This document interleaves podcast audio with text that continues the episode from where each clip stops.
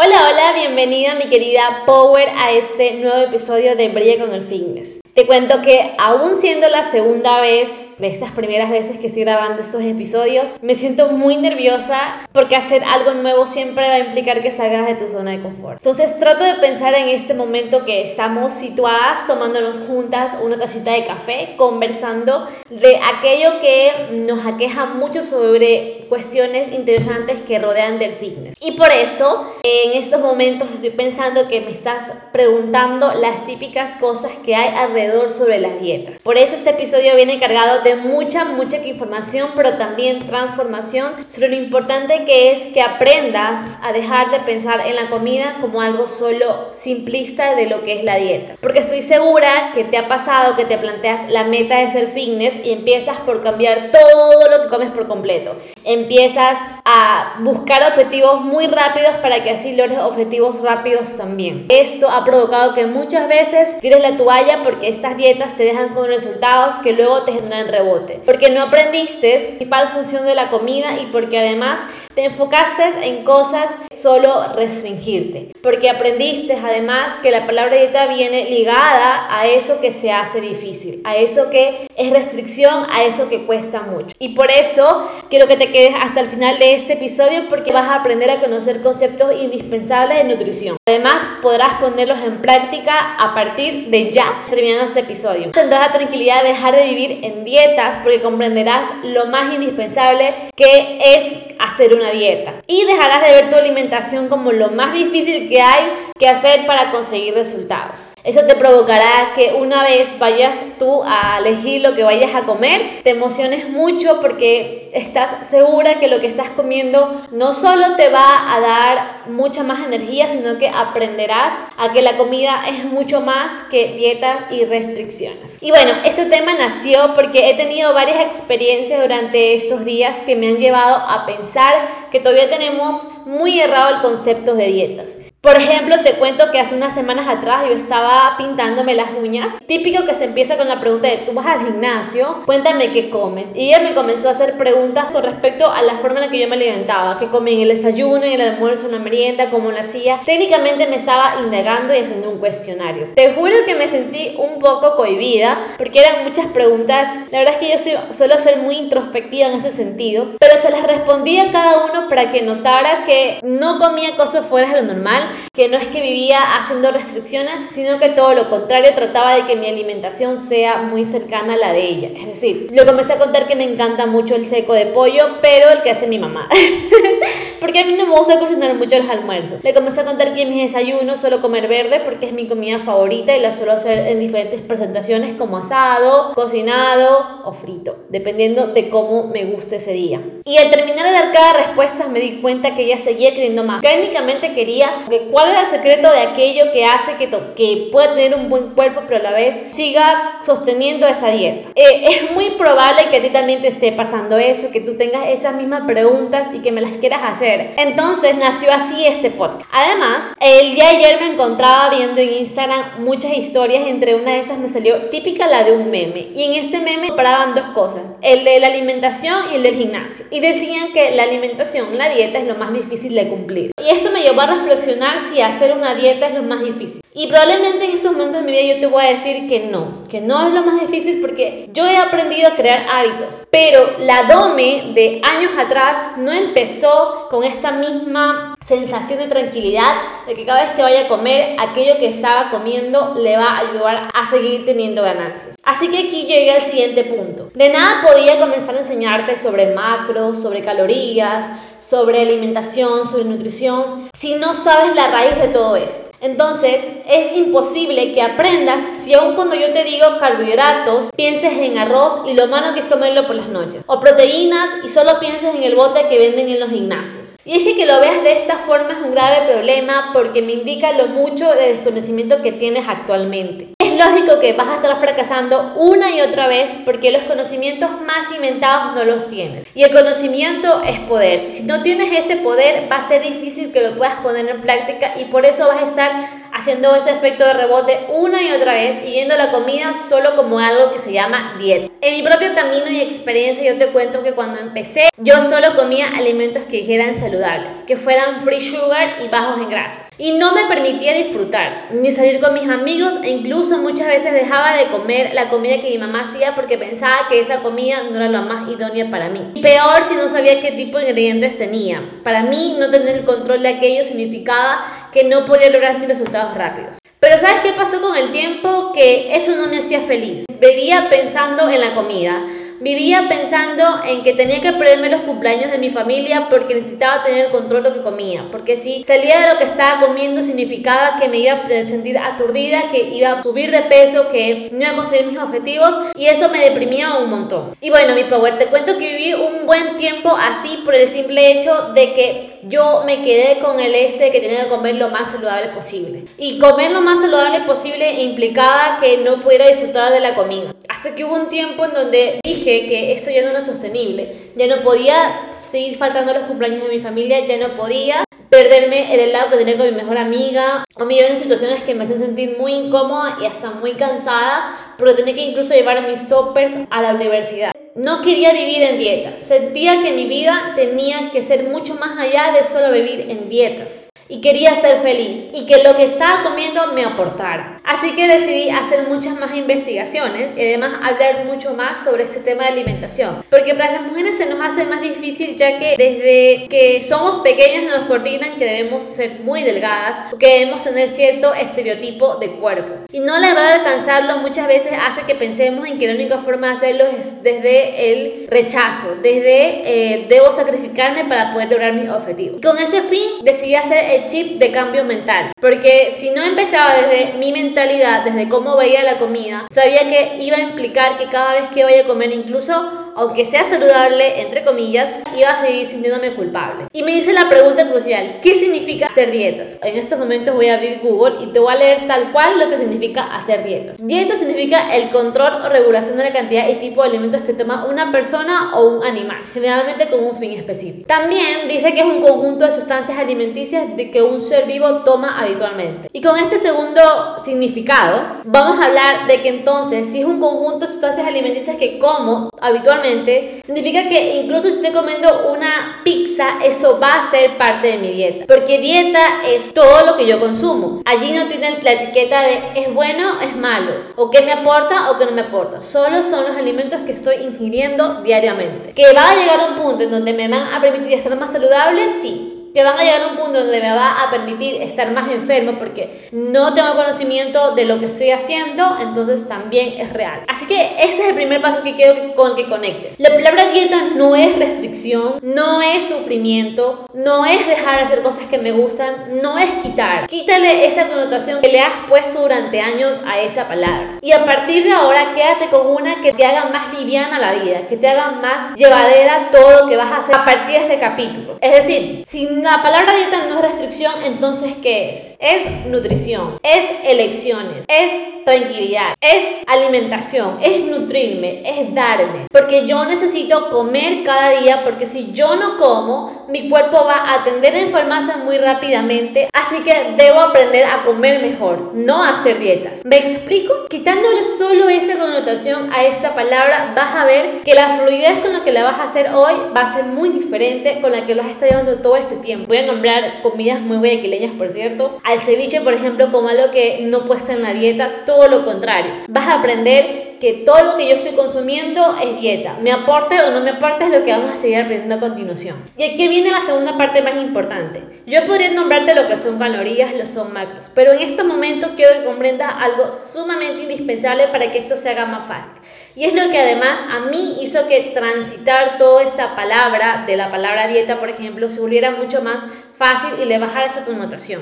Y con eso lo básico me refiero a quitarle la connotación de sano e insano y aprender a verlo desde su matriz, desde lo que él nos aporta. Porque cada alimento que tú llevas a tu boca tiene no solo una connotación de nutrirte, de llenar tu boca, sino también de placer. Comer es un placer y por eso las personas siempre vamos a tender a comer, porque es parte de nuestra vida. Es como si tú me dijeras que vas a dejar de dormir porque quieres estar todo el tiempo más despierto. Es imposible. Asimismo, que dejaras de comer. Comer es parte fundamental de tu vida, está dentro de las pirámides de autorrealización de las primeras, entonces no puedes quitarlo de tu vida. Por eso debes aprender a llevar a la comida desde un lugar en el que sea tu mejor amigo, que lo vuelvas tu motor, que lo vuelvas parte de tu vida porque lo es y porque necesitas que todo lo que comas te ayuda a sentirte mejor, te ayuda a lograr tus objetivos, te ayuda a verte mejor. En ese sentido, Recuerdo que aquella época en la que recién estaba pasando con el tema de las dietas, me puse a investigar sobre todo lo referente a esto de las dietas. Y llegué a uno con el que conecté un montón, porque lo hacía ver tan sencillo. Así que a continuación te voy a contar cuál ha sido mi mayor secreto para que aún después de cuatro años yo siga comiendo y siga disfrutando de mi alimentación y dejar de vivir en dieta. Por esa época me comencé a investigar a puros nutricionistas hasta que di con uno que me impactó cómo enseñaba la forma de ver a la alimentación. No sé si has escuchado a Carlos Ríos, él habla sobre el real fooding y en el real fooding aprendí que la comida es práctica y que lo puedes hacer en tu día a día. Es decir, que yo incluso aún comiendo arroz con pollo o un seco de pollo, estaba aprendiendo a comer bien. ¿Por qué? La forma en la que tú te alimentas también tiene un estilo de vida y es que un estilo de vida hace referencia a que lo haces habitualmente en tu día a día. Así como te bañas, así también puedes elegir los alimentos y con eso me refiero a que Carlos de una forma sumamente sencilla nos explicaba que la comida venía en dos componentes, la comida real y la comida ultra procesada. Seguro son términos que nunca has escuchado, pero sigue escuchándome y para que logres entender a la comida real de una forma sumamente sencilla, es la comida de siempre. Es la comida que has comido de tu abuelita, es la comida que tu mamá prepara, es la comida que a la que vas a comer a restaurantes, porque la comida real es toda la comida en su matriz misma. Es decir, el arroz es comida real, el pollo es comida real, las frutas son comida real, las verduras son comidas reales. Son esos alimentos en los que tú simplemente la única forma de cocinarlo es o hervirla o freírla o ya, pero no vienen empaquetadas, no vienen en fundas, no vienen con muchos más ingredientes, es ella misma en su esplendor. Y la reconocerás muy fácilmente porque estará en tu día a día, porque un ceviche porque un seco de pollo tiene alimentos que tienen su matriz propia. Por ejemplo, tenemos el pollo, en el seco de pollo es el pollo nomás. El ceviche con el pescado, solo es el pescado con los vegetales. Eh, los alimentos son su matriz propia, no tienen ningún ingrediente más que ellos mismos. Y esa es la mayor diferencia. Entonces el beneficio mayor que tienen estos alimentos reales es que al ser mínimamente procesados, que su matriz alimentaria es la única que él tiene, hace que tenga muchos mayores beneficios, muchos aportes, porque aporta nutrientes que mi cuerpo necesita y me favorecen. Por ejemplo, la carne tiene mucha proteína, las frutas aportan muchas vitaminas, muchos carbohidratos, los vegetales aportan a que mi cuerpo esté mucho más sano. Eh, por ejemplo, el aguacate, que está incluido entre las grasas, aportan a que mis hormonas estén mucho más saludables.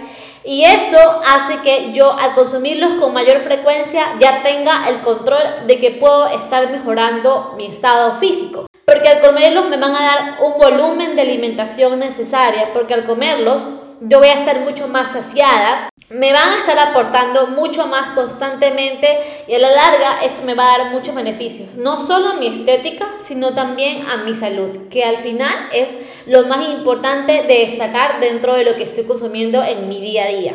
Y por otro lado tenemos a los ultraprocesados.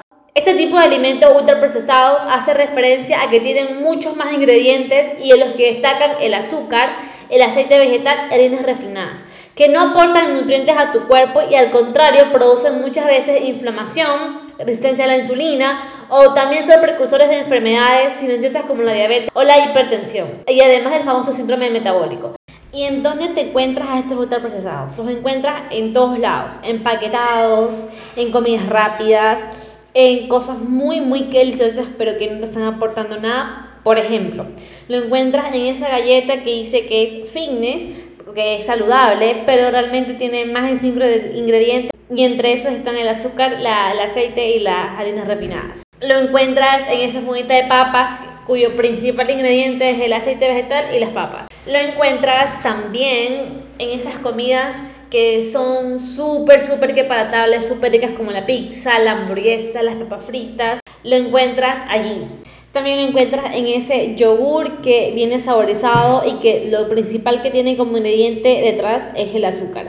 También en las bebidas gaseosas, en ese chocolate que te gusta mucho, pero que más tiene azúcar que cacao. Porque necesitaron más ingredientes para que estos puedan producirse. Ese es como que el principal cambio y perspectiva de los ultraprocesados. ¿Por qué quiero que conozcas estos dos conceptos? Porque quiero que veas en estos momentos que aún estamos desde cero aprendiendo, aparte de quitarle el nombre a la dieta, aprender a que veas que la comida también tiene su propia matriz. Que lo que yo estoy comiendo necesito que me aporte nutrientes. No solo, que me, no solo de comer, sino también de que los disfrute. Entonces, una vez tú, tú distingues que hay comida real y comida ultraprocesada, vas a poderlos elegir lo mejor y además vas a poder elegirlos desde la conciencia, desde, desde decir yo quiero aprender a comer mejor. Entonces, ¿cómo aprendo a comer mejor? Aprendo a conocer a los alimentos. No dejándolos como esto es bueno o esto es malo, esto me va a aportar en estos momentos, esto me va a aportar, esto no me va a aportar en estos momentos, o elegirlos desde la conciencia, desde el conocimiento, que es mucho más importante que solo ir al azar diciendo quiero saber dieta, quiero hacer dieta, quiero hacer dieta y dejando de tener una visión sumamente clara de que lo que comes día a día no solo va a repercutir en esos momentos, sino que va a ser para el futuro también. Y es que aunque sé que en esos momentos te cuesta pensar en tu futuro, porque solo quieres el presente de ya, ya obtener esos resultados, créeme que con solo tomar como referencia a estos dos términos que te acabo de enseñar, vas a obtener muchos beneficios. El primero de ellos es que tu hinchazón en el abdomen va a bajar, porque al comer ultraprocesados también está inflamando tu cuerpo porque contiene demasiadas calorías, demasiado azúcar que tu cuerpo necesita digerir por horas. Y además este tipo de alimentos hace que tengas hambre mucho más rápido, por lo que terminas consumiendo y comiendo y comiendo más. Ese es el principal problema por el que todavía no controlas esa parte de la ansiedad. Porque al tener ansiedad, de una eliges alimentos que sean súper fáciles de adquirir y eso hace que al comerlos, como son ultraprocesados, tengas este bucle de estar menos saciada, comer más, menos saciada, a comer más. Además, sin darte cuenta, vas a estar perdiendo grasa porque al comer más comida real, que son los alimentos tal cual te los nombré, que son alimentos mínimamente procesados, que son alimentos como tal, vas a estar consumiendo más arroz, más pollo, más frutas, eso te va a permitir estar más saciada, por lo tanto vas a elegir mucho menos los ultraprocesados y con eso vas a mejorar tu salud en general. Además, esa sensación de energía y de bienestar van a estar contigo durante mucho más tiempo, porque como te decía, si aprendes a distinguir solo con estas dos cosas que te acabo de nombrar, vas a obtener resultados mucho más tangibles que desde ya haber empezado a contar calorías. Eso dejémoslo para otros siguientes episodios en los que estoy segura que vas a captarlo mucho mejor, pero por ahora enfócate en mejorar esos pequeños hábitos, en aprender a distinguir qué alimentos son ultraprocesados, qué alimentos son comida real,